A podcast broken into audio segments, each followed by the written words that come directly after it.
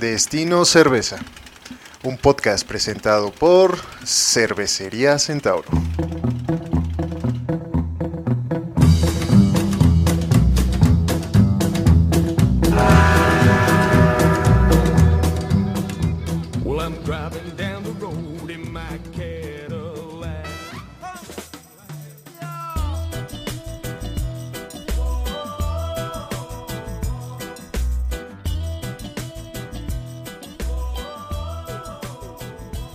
En el capítulo de hoy, el lúpulo en la cerveza.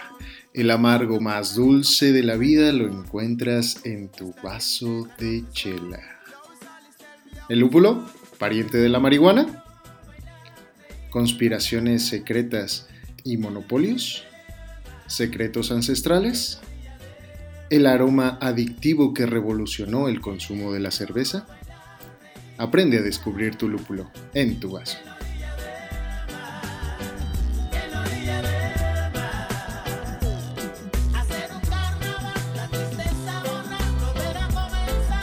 Buenos días, buenas tardes, buenas noches, buenas madrugadas, camaradas, mis estimados escuchas. Estamos en un programa más de Destino Cerveza. Este que les habla, su buen amigo Fabián Rodríguez, fundador de Cervecería Centauro. Pero hoy no estoy solo, estoy acompañado de mi buen amigo. David Bravo a sus órdenes, compañeros, compañeras, compañeroas, sean bienvenidos a ese su programa favorito, Destino Cerveza. Bueno, y entrando en materia, materia cervecera, materia cervecil, hoy vamos a hablar de lúpulo. Así que cuéntanos un poquito más, David, ¿qué es el lúpulo? El lúpulo, para empezar, compañeras, compañeros y compañeroas, es una planta enredadera más o menos de 4 a 6 metros, es decir, es una planta trepadora. Eh, es de la familia de las calabáceas y esto quiere decir que sí, como ustedes lo están suponiendo, es pariente de la marihuana. Pariente de la marihuana, o sea que también te pone bien pachecote. De ninguna manera, compañero, no Ah, confundas a ¿qué nuestro auditorio. no, simplemente la- el lúpulo tiene un efecto relajante en, tu- en nuestros bellos cuerpecitos cheleros. Ah, qué sabroso. Y bueno, este, esta planta es originaria del norte de Europa, principalmente en la zona de Alemania, Checoslovaquia y del occidente de Asia. Y ya se usaba para muchas otras cosas, antes se usaba para la chela, ¿no? Y tiene una característica muy importante, que es que solamente crece o muy al norte del globo terráqueo o muy al sur del globo terráqueo. Eso quiere decir entre los 35 y 55 grados de latitud. Ya en, en términos cheleros, el, el lúpulo se comienza a usar en la Edad Media, primordialmente en las abadías. ¿no? En las abadías. Eso suena muy interesante, David. ¿Por qué la cerveza en las abadías?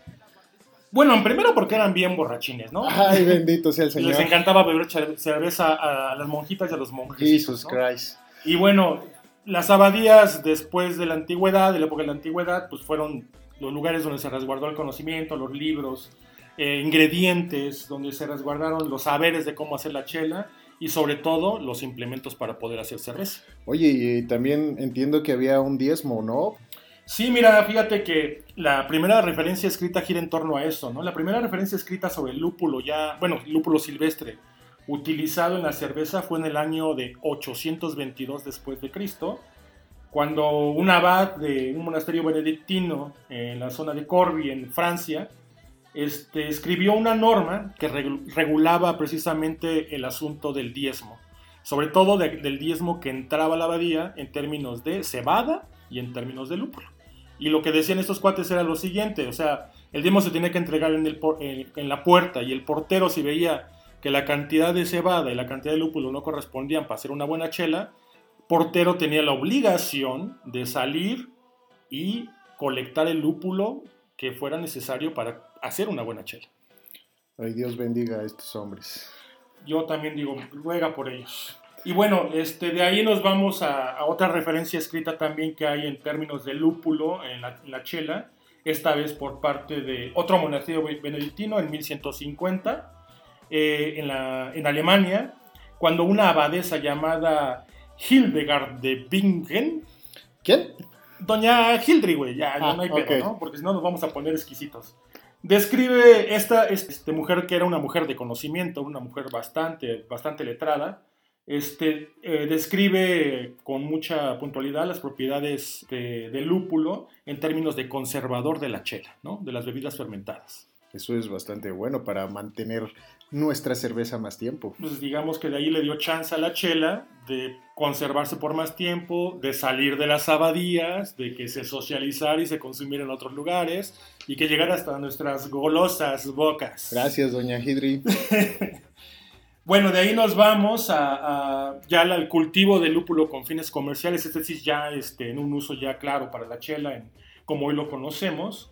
Y estamos hablando que eh, el cultivo ya formal fue entre 1100 1200 después de Cristo en Alemania, ¿no?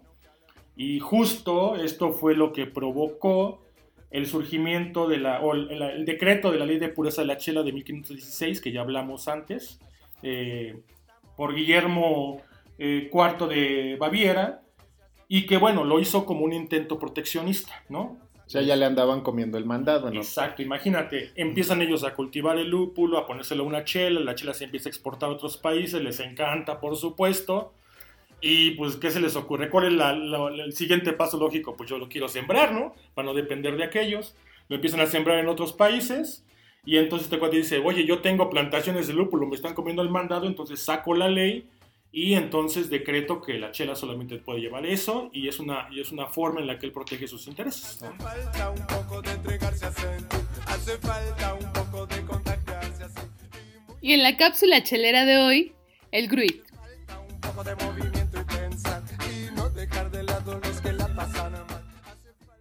El Gruit era una mezcla generalmente secreta de diversas plantas aromáticas tales como el mirto, artemisa, brezo, milenrama, comino, romero, que se empleaba principalmente para dar sabor a la cerveza y equilibrar el dulzor que aportaba el cereal. En algunas regiones de Europa, las mezclas de Gruit estaban reguladas y pertenecían a gremios especializados que tenían los derechos exclusivos sobre su elaboración y venta. En este momento tenemos más de 117 tipos de lúpulo para disfrutar en nuestras cervezas.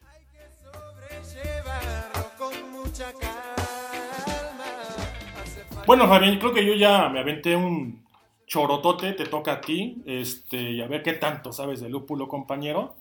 Este, ¿qué nos puedes decir de cómo percibir eh, esta bellísima y sagrada planta en el vaso de chela? Excelente. Pues el lúpulo es uno de los grandes elementos diseñados para seducir nuestros sentidos del olfato y del gusto.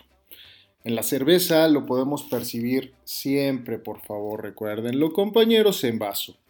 Y hay tres áreas de lúpulo que vamos a buscar dentro de nuestra cerveza.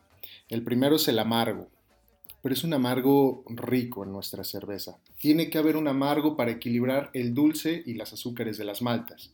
Entonces eso nos brinda una cerveza equilibrada. Podemos encontrar un amargo suave, neutro, moderado o fuerte. Y este amargo se va a medir en IBUs. Ah, chinga, ¿qué es eso de ibus? Es la cantidad de amargo que tiene nuestra cerveza. Y depende del estilo de la cerveza, va a tener una cantidad de IBUs mayor o menor. Mírate, mírate. Ah, sí, sí, sí. Entonces, aparte de- del amargo dentro de la cerveza, encontramos dos elementos fundamentales, el sabor y el aroma. Estos van muy de la mano y pues los podemos dividir en muchísimas áreas, pero nos centraremos en varios principales. El primero de ellos son notas cítricas. O sea, limoncito. Limón, naranja, mandarina, lima, Ay, qué rico. Otro de ellos, que me gusta mucho, a mí en lo personal porque lo encontramos en nuestra cerveza rodada larga, son los herbales. Notas a resina, a pino, a menta, hierbabuena, a salvia, a pasto recién cortado, a hojas de árbol. O sea, es como ir montado en la moto a toda velocidad percibiendo los aromas de un bosque que te vas atravesando por ahí. ¿no? Exacto, esa es la idea. Ah, qué chido. Esa es la idea, que huelas la carretera dentro de la cerveza rodada larga. Ujú. Otro elemento importante son las especias. Esta es una diversidad enorme. Todas las especias sabrosas que te imaginas las encontramos en el lúpulo. Puede ser canela, puede ser madera, tierra, pimienta, ahumado, romero, nuez, orégano, anís y otras tantas más podemos encontrar en esta variedad de aromas y sabores del, del lúpulo. Y eso depende también de ir aprovechando los momentos, las cervezas, educando a nuestro paladar para ello. Ok, muy, mira, me acabas de demostrar que eres un maestrazo de lúpulo. Dijeron en el ámbito chelero, eres un mascalúpulo. y, oye, Fabián, ¿y, ¿y todos los lúpulos tienen todo eso que nos acabas de decir? No, por supuesto que no. Hay varios tipos de lúpulos muy diferentes, algunos llamados nobles, con un balance más equilibrado entre lo que te da el amargo y estos aceites esenciales que te brindan todos esos elementos, y otros que son muy terrosos, muy afrutados, y tenemos por supuesto otros muy florales, compañero. Eso, flores de naranjo, flores blancas, rosas, violetas, entonces puedes oler las flores dentro de tu cerveza. No, pues qué chingón. Y miren, algo que acabo de comprobar es que el Fabián sí es un mascalúpulo, igual que yo, la neta. Y la verdad es que el, el lúpulo eh, para el maestro cervecero implica, así como la paleta de colores de las maltas, implica una paleta, pero de aromas, de sabores, de amargores, ¿no? Con lo que uno juega para armar uno u otro estilo, para armar la chela que uno mejor le plazca, ¿no?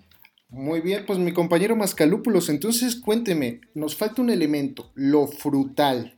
Pues mira, podemos encontrar desde duraznos, desde mangos, podemos encontrar maracuyá, podemos encontrar frutas tropicales, podemos encontrar una serie de cosas. De hecho, hay un lúpulo que, que- que a mí me late que se llama Mosaic, que huele como a todo, pues de repente tiene notas frutales dependiendo de las maltas. Este, huele a eso. Y algo bien importante del uso del lúpulo, cuando mencionaba a Fabián del Amargor, este, imaginen ustedes, compañeros, compañeras, compañeros, que quisiéramos la chela solo con maltas, sabría demasiado dulce, ¿no? Entonces el lúpulo equilibra con su amargor esos sabores dulzones de la malta y nos proporciona eh, con esa combinación con los sabores de la malta notas muy interesantes. En este caso los frutales se mezclan muy bien, ¿no? Yo podría decir que el lúpulo es como ese condimento que lleva nuestra comida, la sal, la pimienta, que resalta todo lo Exacto. demás. Es como un acelerador de los alimentos, ¿no? Es como un acelerador de la chela, ¿no? Excelente. Y además es muy juguetón en todos los sentidos. Juega con varios sentidos a la vez.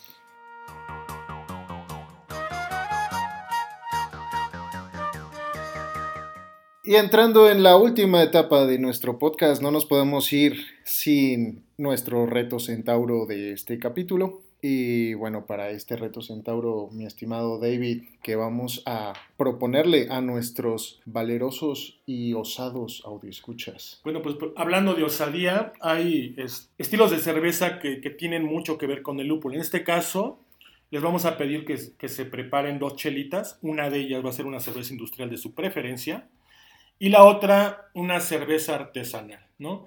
Me parecería que en este momento sí sería bueno sugerir un estilo en específico. Podríamos sugerir un estilo Pale Ale que es bastante rico, es bastante amable al gusto, es fresca, es muy bebible. Entonces busquemos un estilo Pale Ale o, si ustedes así lo deciden, busquen el estilo rodada larga, que es una Amber Ale que también tiene muy buenas notas de lúpulo. Y bueno, ahí la idea es formar dos, dos vasitos, ¿no?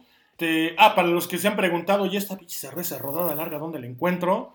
Busquémosla, ¿dónde, Fabián? En la Patrona MX, nosotros estamos en Metepec y próximamente en todos los mejores lugares de motociclismo y tiendas especializadas. Pero bueno, entonces continuamos, continuando con el, el- el reto. Formamos la, la cervecita industrial, la cervecita Pale Ale, la servimos en los vasos, ya saben, vasito. Y lo que vamos a hacer es, al servirla, darle un primer llegue de aroma, ¿no? Y ver si encontramos el lúpulo. Muy bien, entonces vamos a tomar nuestra cerveza industrial, la olemos, nuestra cerveza industrial de nuestra preferencia, luego vamos a nuestra cerveza artesanal de preferencia rodada larga, la olfateamos y vamos a buscar los toques cítricos, herbales, de especias florales y frutales. Pues nos comparten cómo les fue, qué les pareció este reto. Recuerden buscarnos en nuestra página de Facebook Cervecería Centauro MX. Pues hasta pronto, compañeros, compañeras, compañeros. Sean felices bebiendo chela. Beban con moderación y si beben, no manejen. Dudas, quejas y sugerencias con David, por favor. Gracias, compañero. También tenemos nuestro correo electrónico cerveceriacentauromx.gmail.com. Déjenos sus comentarios, suscríbanse, compartan y nos vemos en la próxima. Hasta pronto y salud. Adiós.